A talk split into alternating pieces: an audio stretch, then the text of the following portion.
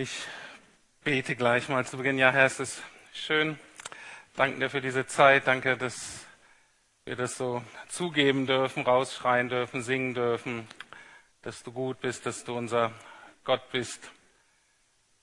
Danke, dass wir uns auch nicht schämen müssen, von der Liebe zu singen, dass wir zugeben dürfen, wir sind dazu geschaffen, dich zu lieben, wir sind dazu geschaffen, Menschen zu lieben, einander zu lieben. Danke, dass das einfach wahr ist und ja, auch wenn das Thema Liebe vielleicht in unserem eigenen Leben, in unserer Gesellschaft drumherum oft so, so daneben geht, dass da dieses Wort so oft missbraucht wird, falsch gefüllt wird.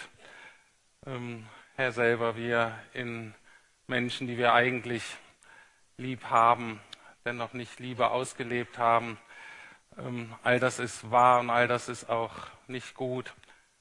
Aber dennoch dazu sagen, nicht zynisch zu werden, nicht aufzugeben, nicht zu sagen, ach lassen wir das äh, mit der Liebe, sondern ähm, zugeben zu dürfen, nein, wir sind geschaffen zur Liebe, wir sind geschaffen, von dir geliebt zu werden, dich zu lieben, einander zu lieben.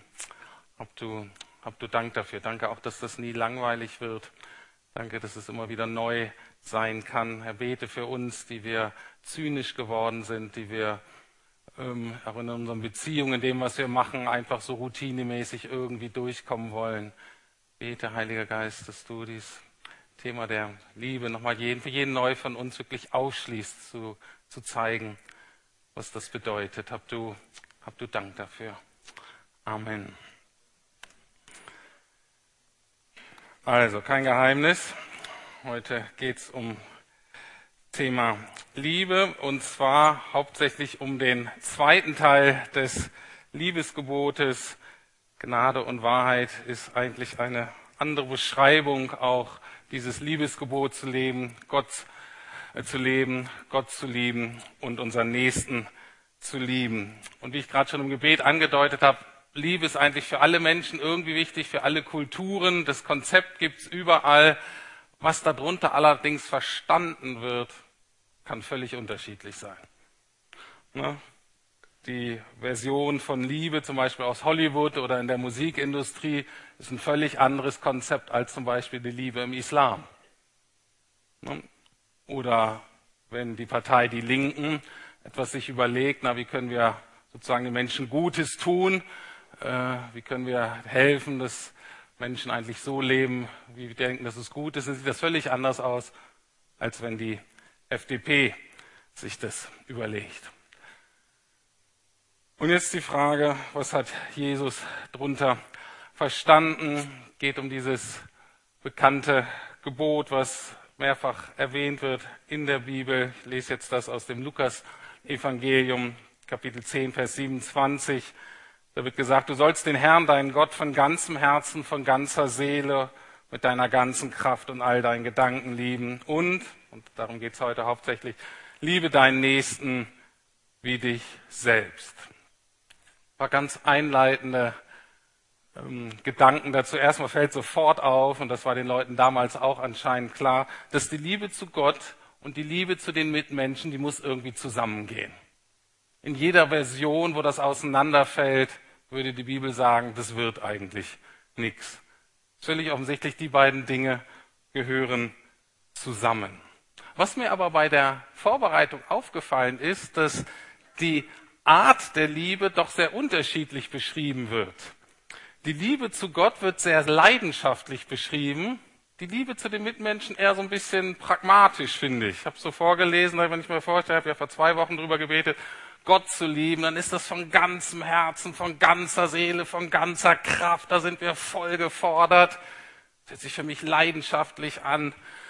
Ähm, das ist nicht so für Warmduscher und für Leute, die nur so leicht durchs Leben kommen wollen. Da ist so richtig Leidenschaft dahinter. Und dann wie so ein Nachsatz und deinen Nächsten wie dich selbst. Und ich dachte, das ist so ein bisschen ungleichgewichtet. Manche würden sich daran wahrscheinlich stören. Und in unserer psychologisierten Gesellschaft würden wir uns wahrscheinlich sofort fragen, na und was ist, wenn wir uns selber nicht lieben können? Fällt dann alles schon in sich zusammen? Es fällt auf, ich habe auch noch mal andere Stellen im Neuen Testament so angeguckt, das Menschenbild damals und ich glaube auch in vielen anderen antiken Kulturen ist ein ganz anderes als das Menschenbild heute. Es ist ja oft so, dass ähm, wir ja auch viele Menschen kennen, vielleicht ist es auch unser eigenes Lebensthema, von denen wir sagen würden, die lieben sich gar nicht selbst, sondern die hassen sich eher selbst viele Menschen, das ist ja so ein, so ein Thema, ähm, spätestens seit dem 20. Jahrhundert, dass die Menschen eigentlich fast zerfressen werden von Minderwertigkeitsgefühlen oder von Selbstzweifeln. Aber das Neue Testament spricht nie so davon. Das Neue Testament scheint eher davon auszugehen, dass die Menschen sich selber lieben. Uns fällt ja sofort die Frage an, na, was ist denn mit denen, die sich nicht selber lieben können? Von denen kann ich doch auch nicht verlangen, dass sie andere lieben. Ist natürlich eine total interessante Frage. Ich würde auch gern drüber reden. Aber diese Frage ergibt sich eigentlich nicht aus dem Text. Weil damals die Leute das, glaube ich, ganz anders verstanden hatten. Weil dieses Thema Identität und wer bin ich und die Selbstzweifel und Wert und so weiter war dann nicht so stark vertreten, sondern ich glaube, die haben das folgendermaßen damals verstanden. Deinen Nächsten lieben wie dich selbst war eigentlich nur eine andere Formulierung von einem anderen Gebot, was Jesus auch den Menschen gegeben hat und was auch relativ bekannt ist in unserer Kultur, die sogenannte goldene Regel von Jesus. Die steht zum Beispiel in Matthäus 7, Vers 12, ein Teil der sogenannten Bergpredigt.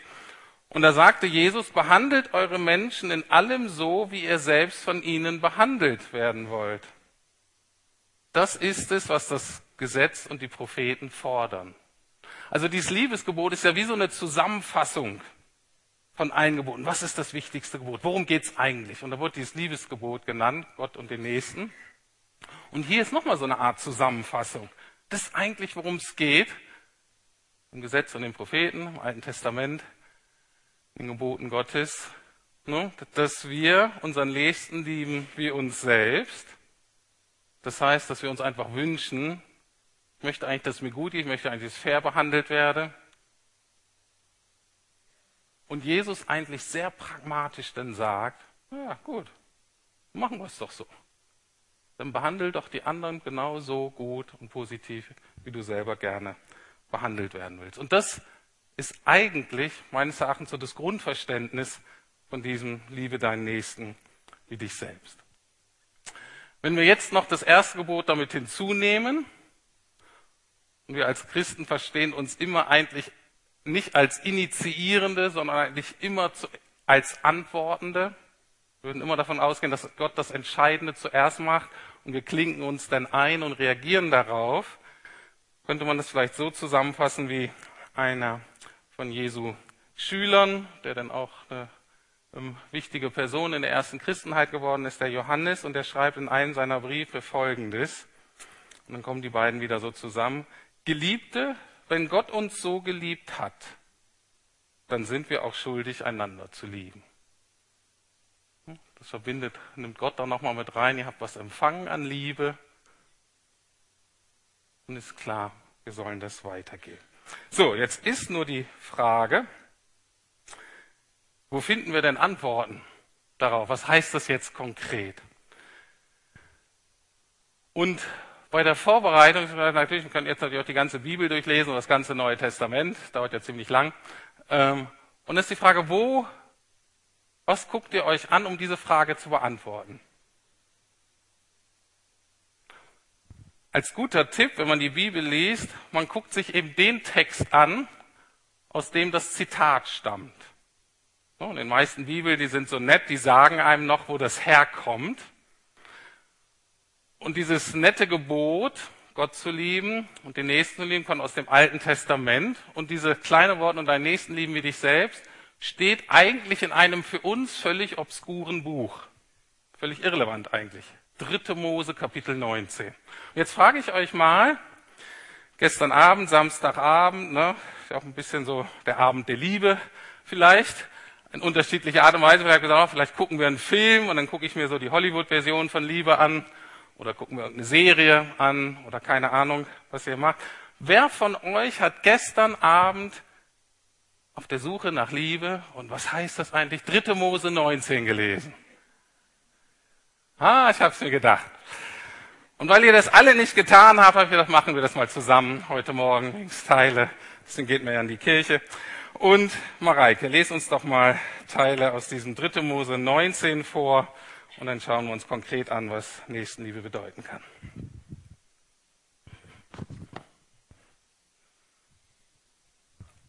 Ich lese 3. Mose 19, 1 bis 4 und 9 bis 18. Der Herr sprach zu Mose, teile dem ganzen Volk der Israeliten Folgendes mit. Ihr sollt heilig sein, weil ich, der Herr, euer Gott, heilig bin. Jeder von euch soll seine Mutter und seinen Vater ehren und immer meinen Sabbat als Ruhetag halten. Denn ich bin der Herr, euer Gott. Setzt euer Vertrauen nicht in Götzen und fertigt euch keine Götzenfiguren an. Denn ich bin der Herr, euer Gott. Wenn ihr die Ernte in eurem Land einbringt, dann sollt ihr das Getreide nicht bis zum äußersten Rand eurer Felder abschneiden und keine Nachlese halten. Auch in euren Weinbergen sollt ihr keine Nachlese halten und die Trauben, die zu Boden fallen, nicht aufsammeln. Lasst sie für die Armen und die Ausländer liegen. Ich bin der Herr, euer Gott. Ihr sollt nicht stehlen. Ihr sollt nicht lügen. Ihr sollt einander nicht betrügen. Ihr sollt in meinem Namen keinen Meineid ablegen und so den Namen eures Gottes entweihen. Ich bin der Herr. Ihr sollt niemanden erpressen oder berauben. Ihr sollt Arbeiter, die ihr für einen Tag beschäftigt, noch am selben Abend bezahlen. Ihr sollt einen Tauben nicht beschimpfen und einem Blinden nichts in den Weg stellen, sondern Ehrfurcht vor eurem Gott haben. Ich bin der Herr. Wenn ihr eine Gerichtsverhandlung führt, sollt ihr kein Unrecht tun. Ihr sollt eure Mitmenschen stets gerecht richten und weder die Armen begünstigen noch die Reichen bevorzugen. Verleumdet eure Mitmenschen nicht. Du sollst deinem Nächsten nicht nach dem Leben trachten. Ich bin der Herr. Hege in deinem Herzen keinen Hass gegen irgendeinen anderen Menschen sondern weise ihn zurecht, damit du nicht seinetwegen Schuld auf dich lädst. Übe keine Rache an einem Angehörigen deines Volkes und trage ihm nichts nach, sondern liebe deinen Nächsten wie dich selbst. Ich bin der Herr.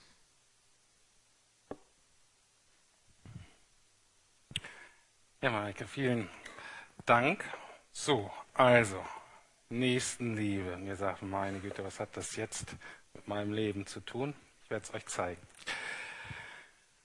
Erst wenn man liest 3. Mose 19 und sofort, wo man konfrontiert wird, ist, ah, der letzte Bezugpunkt ist doch auch wieder Gott. Zum Beispiel Kapitel 19, Vers 2. Teile dem ganzen Volk der Israeliten Folgendes mit. Ihr sollt heilig sein, weil ich, der Herr, euer Gott, heilig bin. Also all das, was folgt, wird deutlich, ist in Bezug auf Gott gedacht und er sagt, ihr sollt so werden, wie ich bin. Ihr sollt das ausleben, was mir am Herzen liegt. Ihr sollt Menschen werden, wo man sagt, ah, wenn ihr so seid, dann spiegeln wir Gott wieder. Und der Bezugspunkt ist also Gott und seine Vorstellung. Wenn man das ganze Kapitel liest, dann wird relativ schnell deutlich, dass der Bezugspunkt auch die zehn Gebote sind. In dem Kapitel 19 werden sieben der zehn Gebote explizit genannt. Also auch hier diese Grundaussage von Jesus, äh, von Jesus auch im Neuen Testament. Das, was Gott am Herzen liegt, das, was wir seine Gebote nennen, und die Liebe, das gehört zusammen. Und was deutlich wird, er wiederholt immer wieder, steht auch im Text, ich bin der Herr, dein Gott. Oder ich bin Yahweh, ähm, dein Gott. Und es wird sehr, sehr deutlich, die Nächstenliebe und die Gottesliebe, die gehören zusammen. So, und wie wirkt sich das jetzt praktisch aus? Und dieser Text ist nicht umfassend, man könnte noch 20 andere Dinge sagen, aber ich greife erstmal vier Sachen raus für heute Morgen. Ich denke, das reicht. Und zwar wird dieser Text, zeigt uns, zeigt uns dieser Text, wie Nächstenliebe in der Wirtschaft aussieht, wie Nächstenliebe in der Rechtsprechung aussieht, wie Nächstenliebe ganz normal in unserem Miteinander in der Gesellschaft aussehen sollte und dann die Nächstenliebe in persönlichen Beziehungen. Also die vier Punkte. Fangen wir an mit dem Punkt Nächstenliebe in der Wirtschaft. Ist immer so ein bisschen schwierig, wenn man sich auf so ein Feld begibt, wo man eigentlich nicht so viel Ahnung hat. Aber wir kommen nicht drum rum, und ich gebe hier mein Bestes als Psychologe und Theologe. Also, in Vers 9 und 10 steht, wenn ihr die Ernte in eurem Land einbringt, dann sollt ihr das Getreide nicht bis zum äußersten Rand eurer Felder abschneiden und keine Nachlese halten. Auch in euren Weinbergen sollt ihr keine Nachlese halten und die Trauben, die zu Boden fallen, nicht aufsammeln. Lasst sie für die Armen und Ausländer liegen ich bin der Herr, euer Gott. Was fällt daran auf? Was ist so die Herausforderung, wenn wir diesen Text lesen? Effizienz und Effektivität scheint hier nicht als oberste Prioritäten genannt zu werden.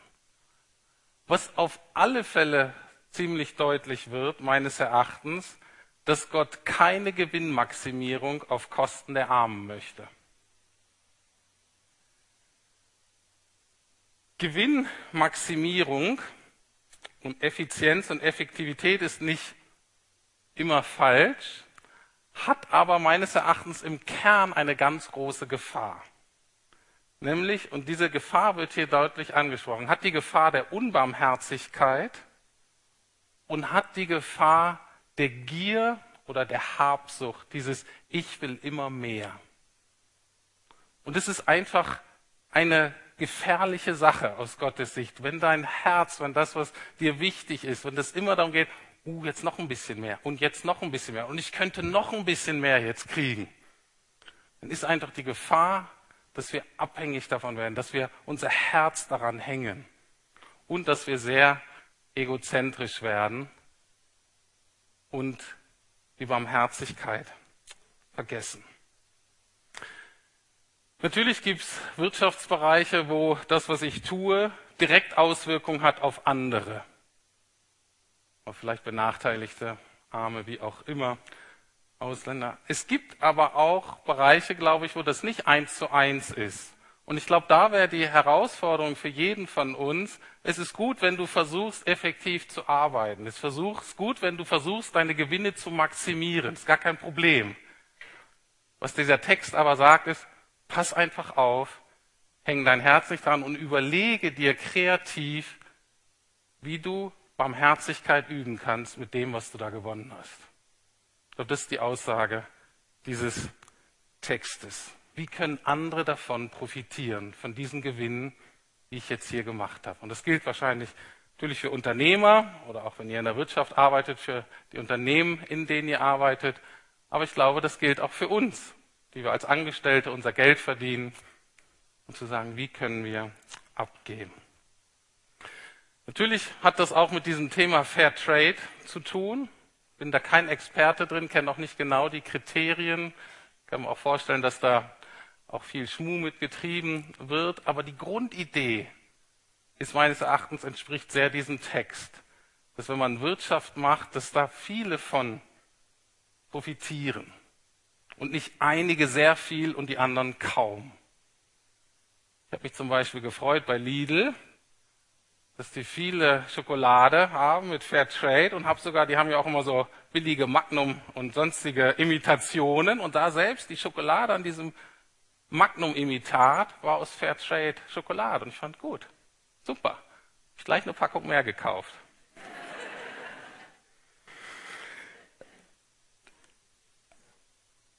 Nächstenliebe in der Wirtschaft, ganz praktisch. Und dazu gehört auch der nächste Vers, oder einer der nächsten Vers, Vers 13. Du sollst deinen Nächsten weder unterdrücken noch berauben. Den Lohn eines Tagelöhners darfst du nicht über Nacht bis zum nächsten Morgen behalten. Was heißt das für heute? Die meisten von uns kriegen ja ihr Geld am Ende des Monats. Dieses Konzept des Tagelöhners kennen wir ja nicht mehr so. Aber der Tagelöhner war wirklich abhängig, der hat am Ende des Tages sein Gehalt gekriegt und musste dann einfach Essen kaufen für seine Familie und vielleicht sogar Brennholz oder gucken, dass die warm sind, was weiß ich. Und jetzt gab es aber wohl Leute, die gesagt haben, na, ich zahle den schon, aber einfach am nächsten Morgen. Und Mose gesagt hat, hör mal zu, wenn du das tust, dann erpresst du den, dann beraubst du den. Das ist echt ein Unding. Warum?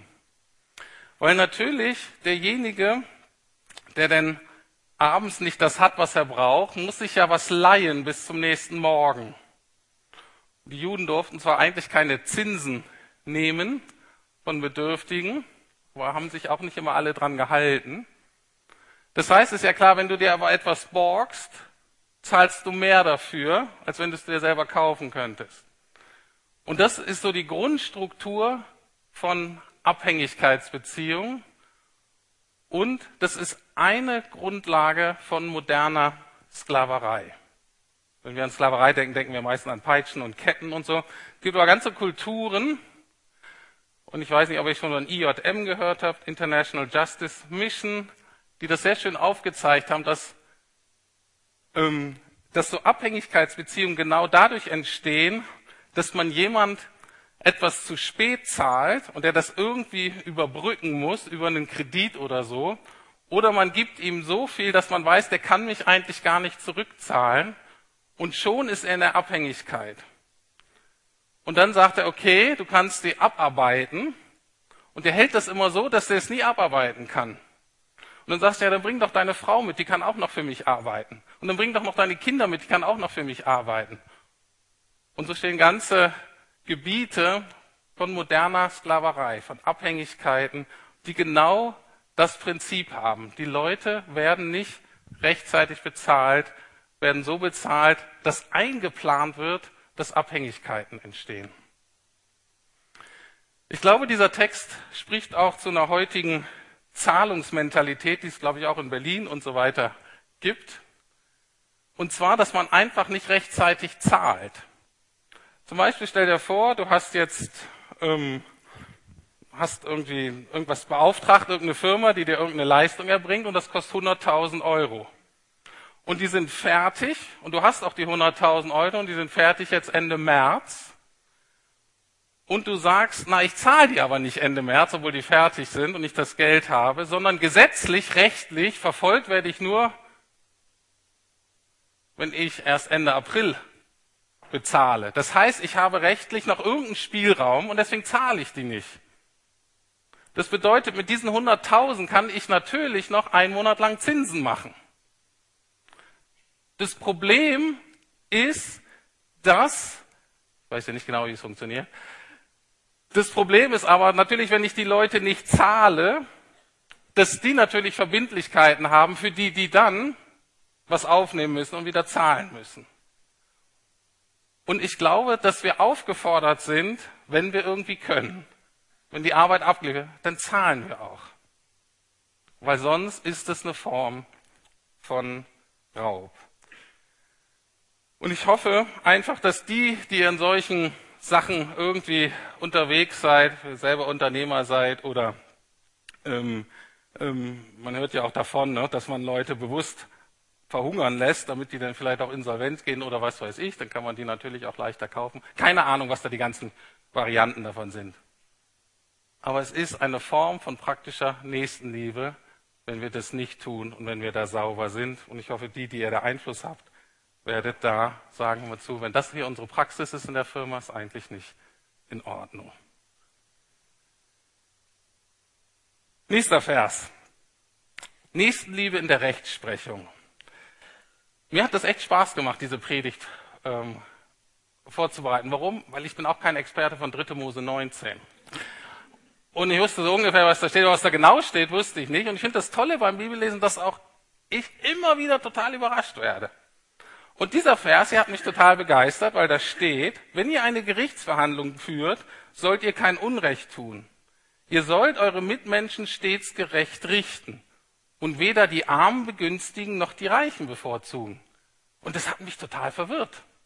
Und ich finde das toll, wenn die Bibel mich verwirrt. Bisschen komisch, aber weil ich muss dann nachdenken und immer, die Bibel ist ganz oft was, ich denke, was da kommt und dann kommt was anderes. Und ich denke, ah, wow. Und ich hätte zum Beispiel gedacht, dass da steht, du sollst dich um die Armen kümmern und du darfst den Reichen nicht bevorzugen. Da habe ich gesagt, ja, das verstehe ich. Das macht total Sinn in meiner Welt. Hier steht aber, wenn du vor Gericht, wenn es ums Gesetz geht, darfst du keinen bevorzugen.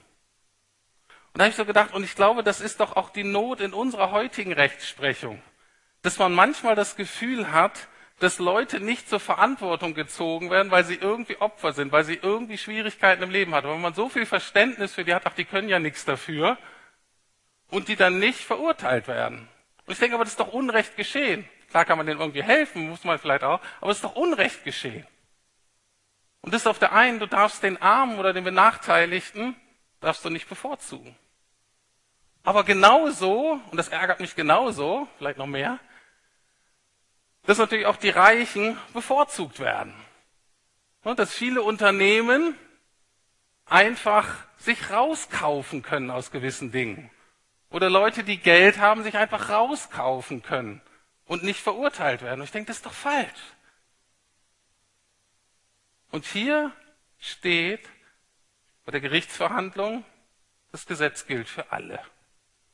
Und ich glaube, dass das die Grundlage unserer Kultur ist, dass wir uns alle dem Gesetz eigentlich verantworten müssen, weil dahinter steht, wir müssen uns auch alle vor Gott verantworten. Und da gibt es kein Ansehen der Person. Das ist so dieses Thema in der Bibel, es wird oft so genannt, kein Ansehen der Person.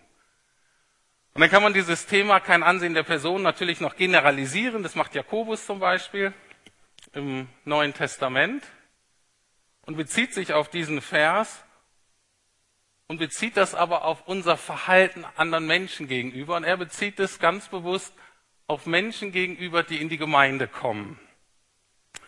Und er wird richtig ärgerlich mit seiner Gemeinde, weil er sagt, bei euch ist das so, wenn, die, wenn da jemand kommt, der reich ist, der vielleicht Einfluss hat und nett ist, dann sagt, ah, komm her, schön, dass du da bist, setz dich hier in der ersten Reihe. Toll, dass du da bist. Und wenn jemand kommt, der arm ist oder von dem ihr denkt, der bringt hier nicht so viel, dann sagst du, oh, ist auch ganz nett, dass du da bist, setz dich da hinten hin. Und Jakobus wird richtig ärgerlich, sagt, das geht doch nicht. Ihr müsst doch alle gleich behandeln. Sie sind alle im Ebenbild Gottes geschaffen worden. Ihr dürft den Reichen nicht bevorzugen und den Armen oder den Unwichtigen oder der nicht so zu euch passt, benachteiligen. Und das ist auch eine Anfrage an unsere Willkommenskultur in der Gemeinde. Ich sage das immer wieder. Wir tendieren alle dazu, Ansehen der Person zu haben, Leute irgendwie auszusortieren. Zu sagen, ja, bei der lieber, mit der rede ich mal, uh, mit dem, ich hoffe, der sieht mich nicht. Und es ist eine Willkommenskultur und ich möchte jetzt mal, ich wahrscheinlich schon mal zum Beispiel solche Leute wie Heinz Kirk oder Peter Hass hervorheben, die seit Jahrzehnten Menschen in dieser äh, Gemeinde willkommen heißen, unabhängig vom Ansehen der Person. Die über jeden, der ins Haus Gottes kommen will, so begeistert sind, dass sie sagen, herzlich willkommen. Und ich bete dafür, dass eine neue Generation aufsteht. Seid hauptsächlich ihr da. Dass eine neue Generation aufsteht, dem nicht sagt, ist der nett, passt der zu uns, ist der cool, können wir von dem gebrauchen, bringt der Geld mit, bringt der Gaben mit. Sondern dass wir alle Menschen gleich lieben, besonders wenn sie herkommen ins Haus Gottes und die Gelegenheit haben, etwas von Gott zu erfahren. Deswegen kein Ansehen der Person. Nicht nur in der Rechtsprechung, sondern auch in unserem Miteinander. Und das führt mich zum nächsten Punkt. Nächstenliebe, ganz normal im Miteinander. Und auch diesen Vers mag ich. Ähm, da muss ich immer an Max und Moritz denken. Von Wilhelm Busch. Kennt ihr eigentlich noch Max und Moritz von Wilhelm Busch? Gut, super.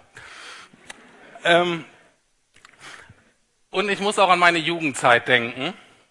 Und dieser Vers hat mir schon auch immer mal wieder sehr viele Schwierigkeiten bereitet, weil ich bin eigentlich davon überzeugt, dass junge Leute Blödsinn machen müssen. Und ich finde es auch gut, wenn die Streiche machen. Und ich habe auch ziemlich viel Blödsinn gemacht in der Schule. Und dennoch gibt es eine Grenze und ich muss leider sagen, ich habe diese Grenze häufiger überschritten und ist nicht in Ordnung. Hier werden so ein paar Grenzen gezeigt. Ihr sollt den Tauben nicht beschimpfen und einen Blinden nichts in den Weg stellen, obwohl es echt lustig wäre. Jetzt wisst ihr, wie ich ticke. Sondern ihr sollt Ehrfurcht haben vor eurem Gott. Ich bin der Herr. Vor grauem Haar stehe auf und begegne alte Menschen mit Respekt. Fürchte dich vor deinem Gott. Ich bin Yahweh. Und diese Verse sind wirklich schwierig für mich. Martin, super. Vielen, vielen Dank. Praktische Nächstenliebe.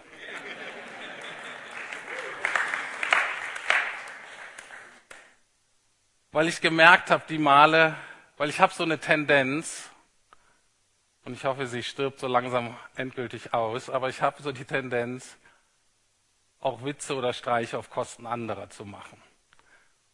Und dieser Vers zeigt mir eigentlich, Rüdiger, wenn du Gott respektierst, dann gibt es eine Grenze.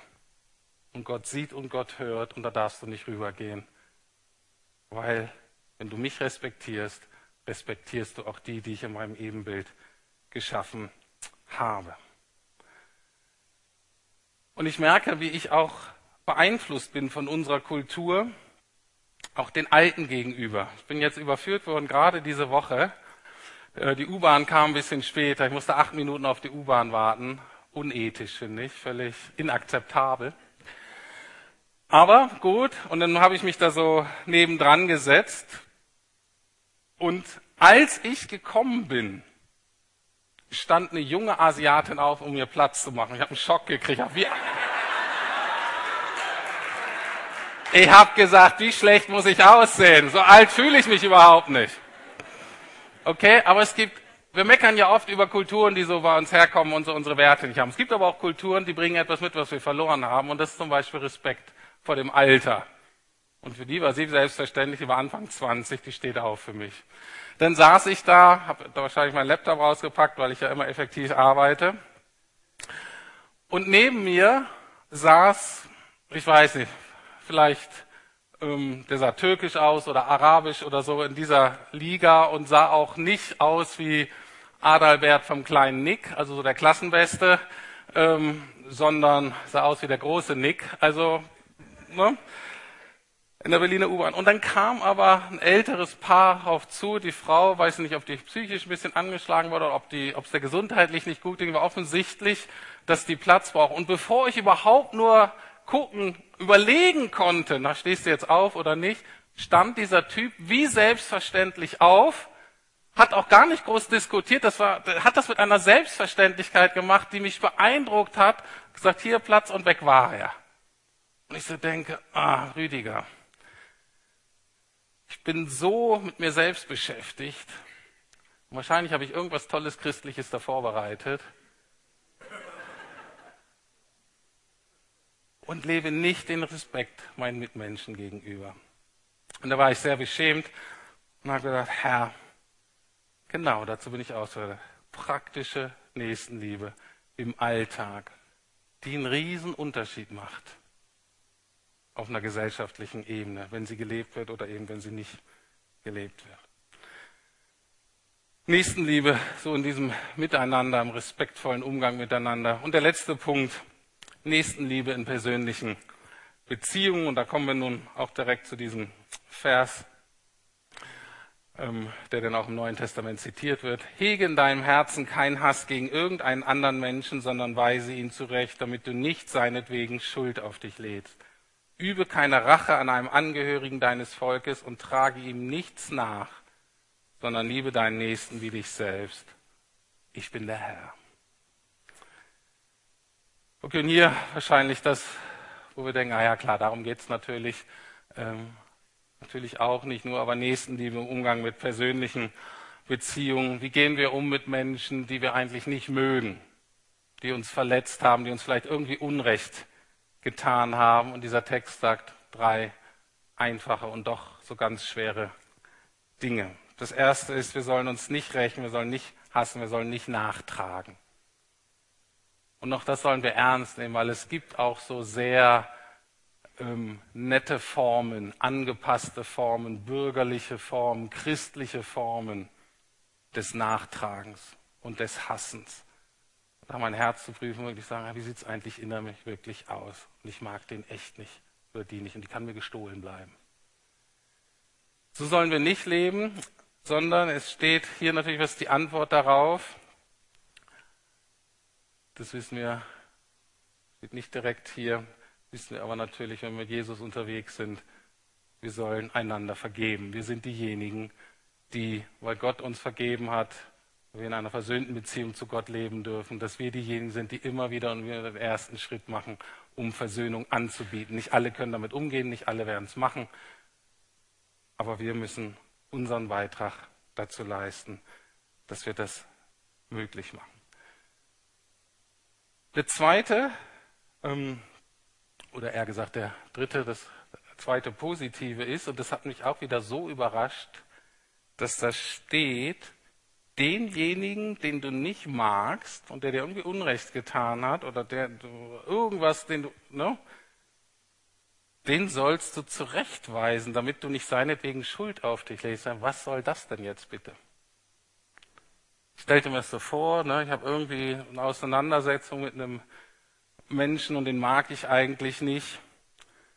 Und in mir wäre eigentlich so die normale Reaktion irgendwie vermeiden, aber was mir nicht kommen würde, außer vielleicht, obwohl dazu neige ich nicht, ähm, jetzt Leute einfach anzuschreien, weil ich wütend bin, so im Auto oder so, ähm, mal die Meinung zu geigen. Aber hier steht ja was ganz anderes. Zurechtweisen, weil die irgendwie Schuld aus sich haben. Und wenn ich das nicht tue, ich da meine Verantwortung nicht gerecht werde. Ich denke, wow. Und was dahinter steht, ist auch etwas, was sich durch die ganze Bibel zieht lieben wir die Menschen genug, um ihm die Wahrheit zu sagen?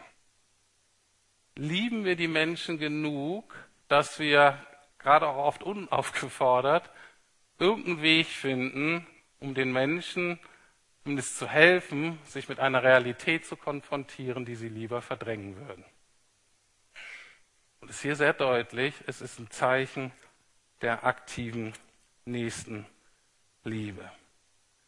Und was bedeutet das für uns? Natürlich bedeutet das für uns, jetzt mal für mich die Schlussfolgerung aus diesem Text vom neuen testamentlichen Hintergrund, lieben wir sie genug, um ihnen von Jesus zu erzählen.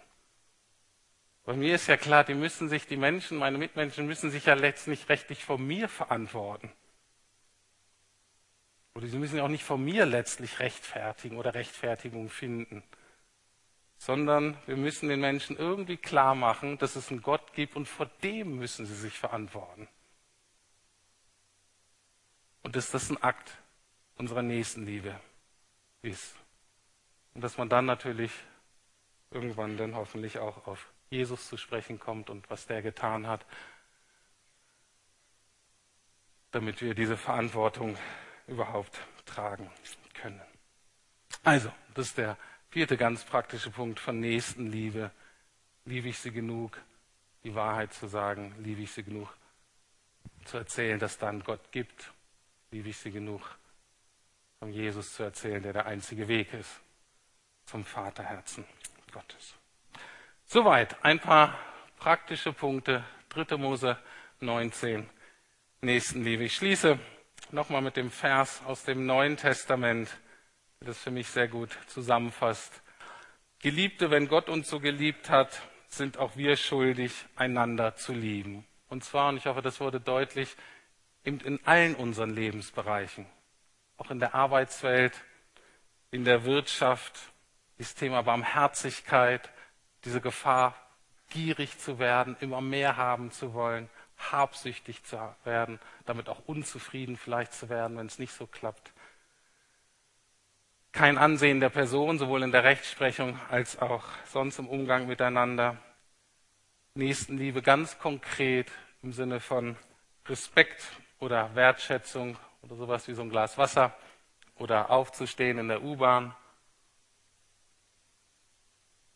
Und dann natürlich Nächstenliebe in unseren persönlichen Beziehungen. Nicht Rache, nicht Bitterkeit, nicht Zynismus, sondern Vergebung und das Angebot der Versöhnung und von Jesus zu erzählen. Das sind einige ganz praktische Punkte, wo Gott uns ermutigt, wenn wir Gottes Liebe